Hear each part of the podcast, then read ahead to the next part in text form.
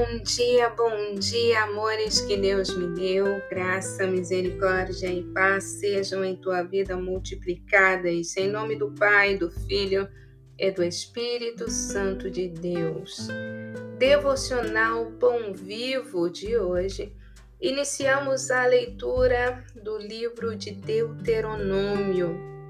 Estamos hoje no sexagésimo oitavo dia do propósito, a minha aliança com Deus. Louvado seja Deus, estamos caminhando para concluir o nosso propósito e até aqui nos ajudou o Senhor. Então vamos ver o que o Senhor diz para nós nesta manhã.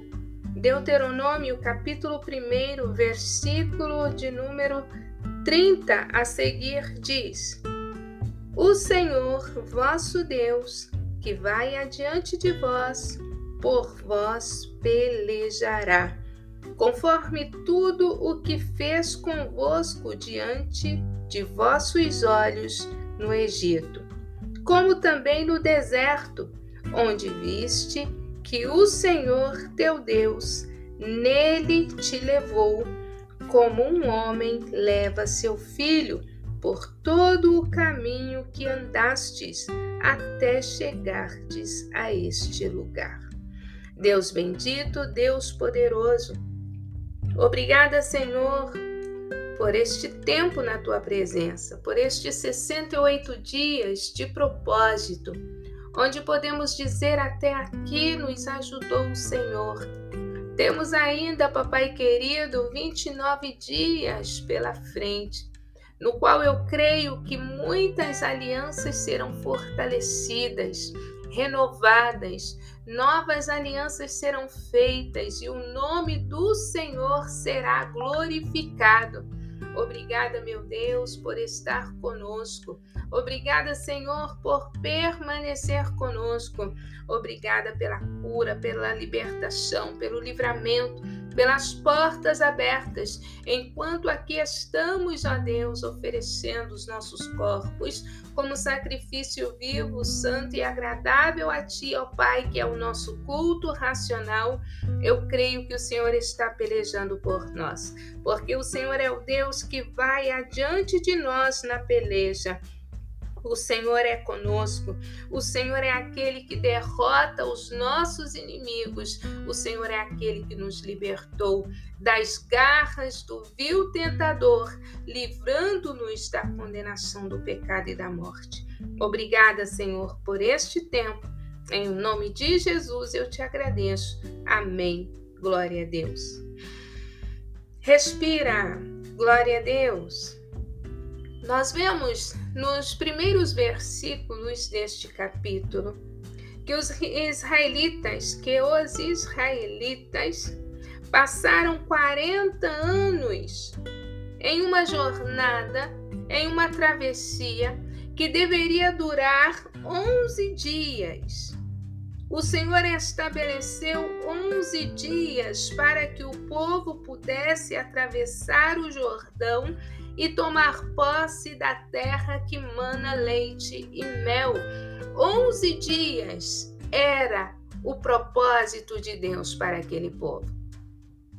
Mas eles demoraram 40 anos para entender que Deus não tem compromisso com quem não tem compromisso com a palavra dele.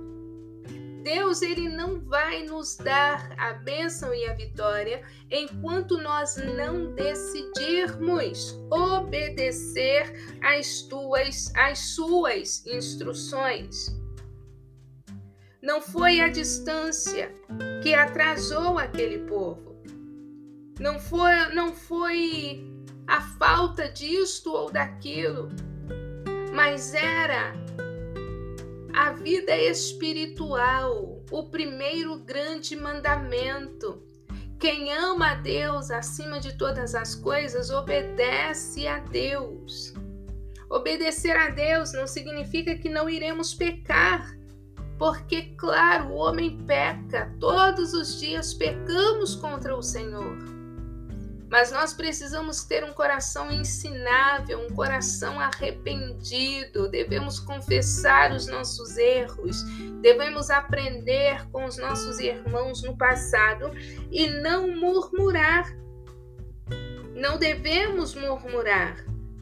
Não devemos contestar aquilo que Deus está fazendo em nossas vidas.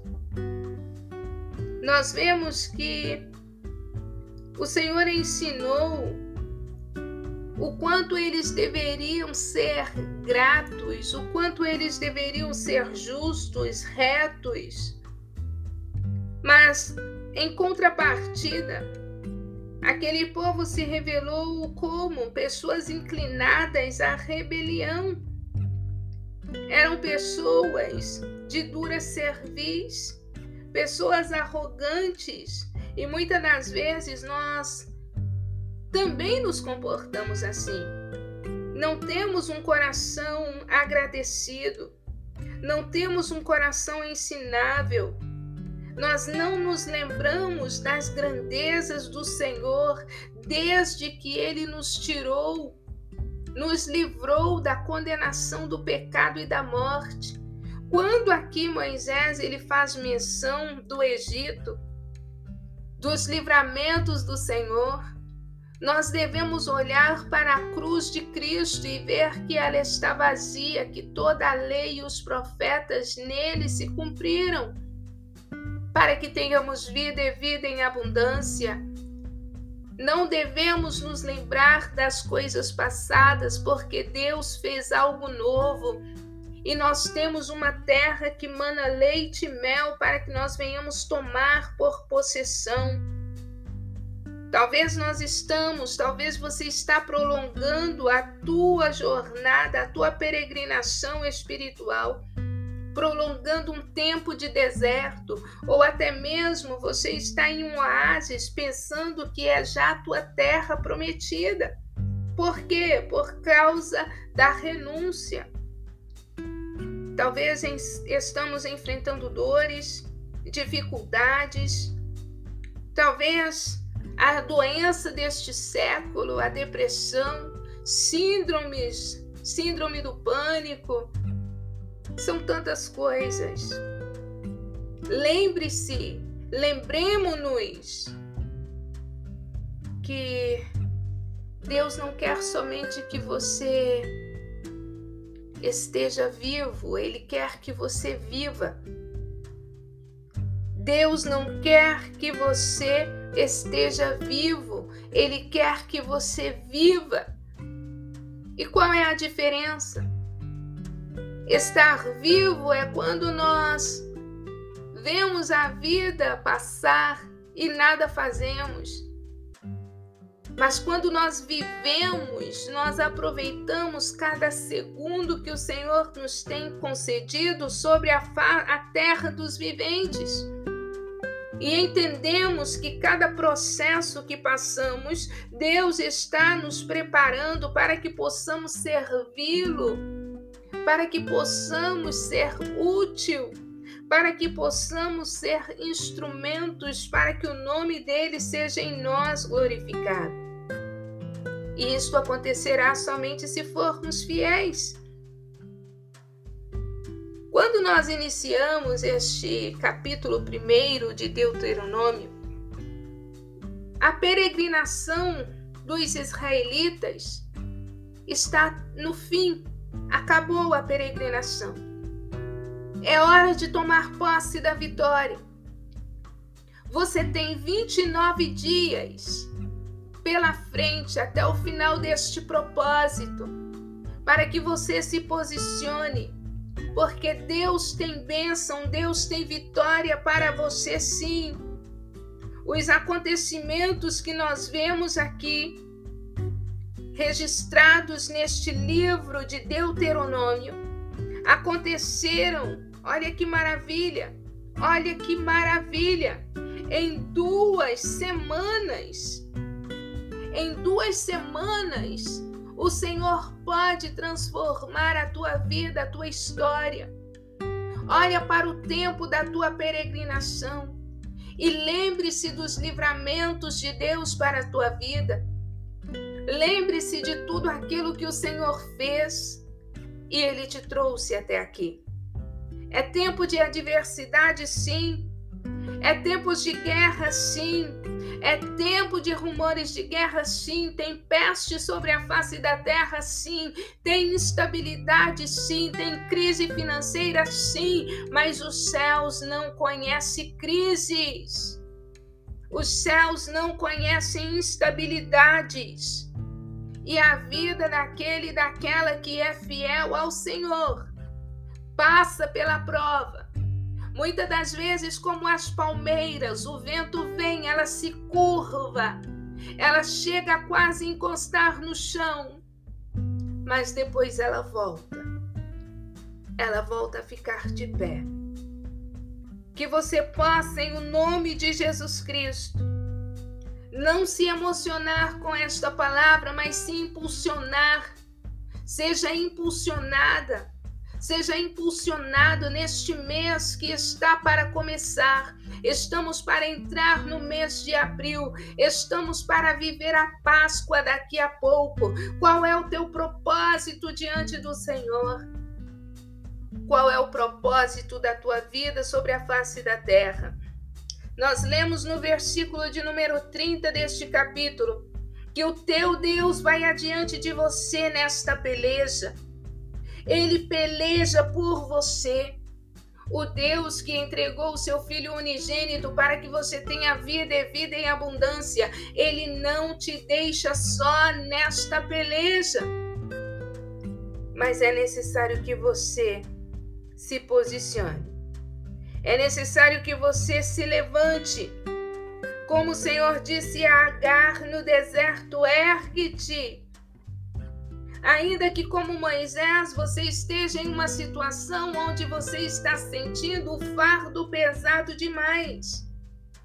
Nós vemos que neste discurso de Moisés, ele externa tudo aquilo que ele sentia e vivia como líder talvez a sua jornada de trabalho, talvez a tua vida enquanto esposa, mãe, pai, irmão, irmã, como empresário, como liderança da igreja, tem sido um grande peso. Faça como Moisés, peça socorro a Deus, mas não bata na rocha. Se Deus mandou falar a rocha, porque senão você chega até aqui, você avista a terra prometida, mas você não pisa na terra, você não se deleita naquela terra o Senhor ele continua falando conosco. Moisés compartilhou a liderança com outras pessoas. Muitas das vezes os nossos projetos não funcionam, não dão certo, ou porque não selecionamos uma liderança para estar ao nosso lado, que seja direcionada por Deus, ou porque nós somos tão egocêntricos que queremos todo o poder, todo o mérito. Nós precisamos entender na palavra do Senhor que sozinhos nós não vamos conseguir chegar a lugar algum.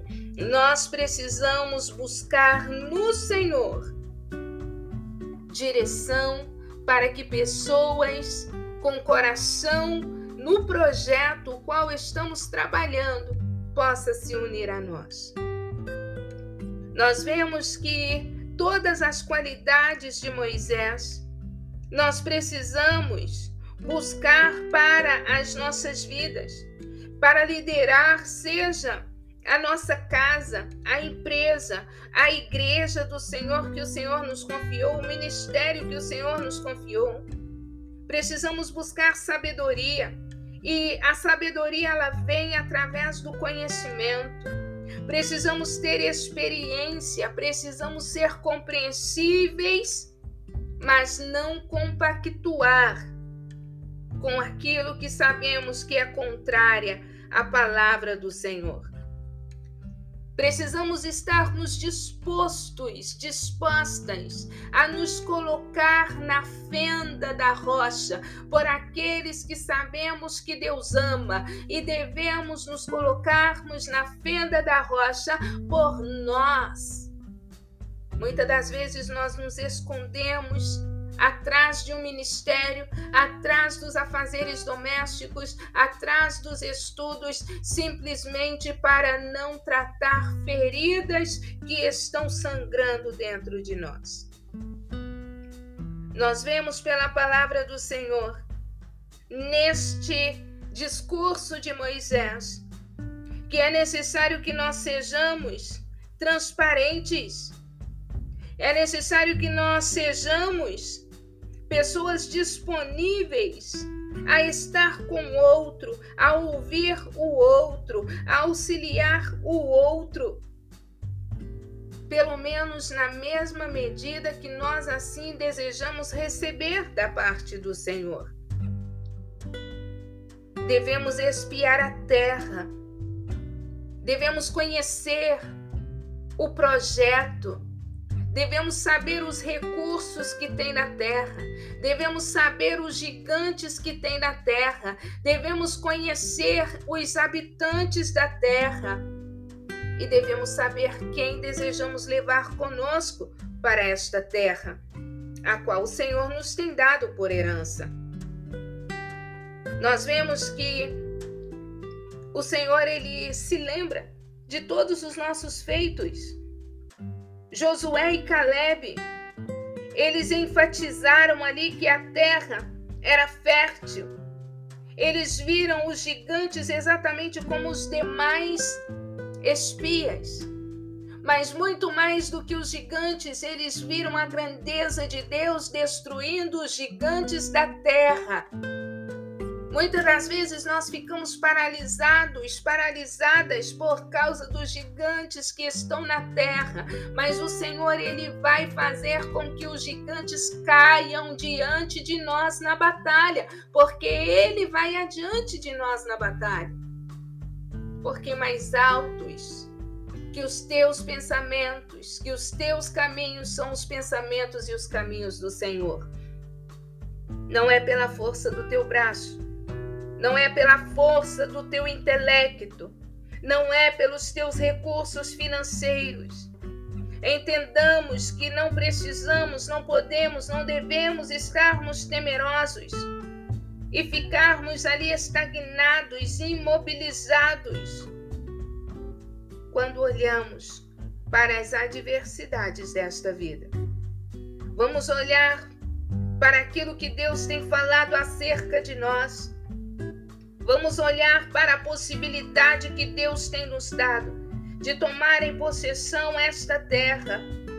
E se porventura nossa fé estiver provada, nós podemos pedir, Senhor, acrescenta-me a fé.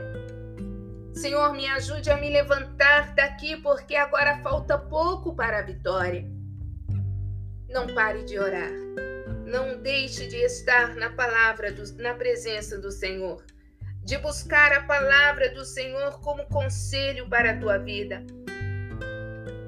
A terra de Canaã era ocupada por gigantes e as suas fortalezas eram imponentes. Os descendentes de Anak, se dizia, segundo estudiosos, deviam ter entre 2 metros e 20 e 2 metros e 70 de altura quase três metros de homem. As cidades possuíam muros de aproximadamente nove metros de altura. É natural que os israelitas tivessem medo. Era compreensível que eles tivessem medo. E muito provavelmente Davi também teve medo. Mas ele não se acovardou. Ele foi contra o gigante Golias no nome do Deus de Israel. E é isto que o Senhor Deus Todo-Poderoso está dizendo. Se eu te prometi a vitória, não se intimide diante do gigante, porque maior do que o gigante sou eu. E o Senhor conhece a limitação das tuas forças. O Senhor conhece os recursos que você tem à disposição para conquistar esta terra. Então não se acovarde. Em o nome de Jesus Cristo, avance. Pai, eu te glorifico, eu te exalto por esta palavra, por este novo tempo que o Senhor nos tem concedido. Eu creio que o Senhor vai adiante de nós na peleja. Eu creio, papai querido, que o Senhor está com teu filho, a tua filha. Eu creio, Deus de Israel, que o Senhor é aquele que derruba, que derrota os gigantes. Eu creio, papai querido, que tu és o Deus que tudo faz em favor daqueles que em ti confiam daqueles que estão esperando com paciência no Senhor, daqueles que se estão preparando para a peleja, para avançar. Que neste dia, em nome de Jesus, ó Pai, esta vida seja renovada, fortalecida, abençoada, transformada, liberta e salva. E que o teu nome seja nisto glorificado, ó Pai. Assim eu oro, crendo na tua resposta, em o nome de Jesus Cristo. Amém. Glória a Deus. Você já sabe, mas eu vou repetir. Eu amo a tua existência. O Senhor te abençoe e te guarde.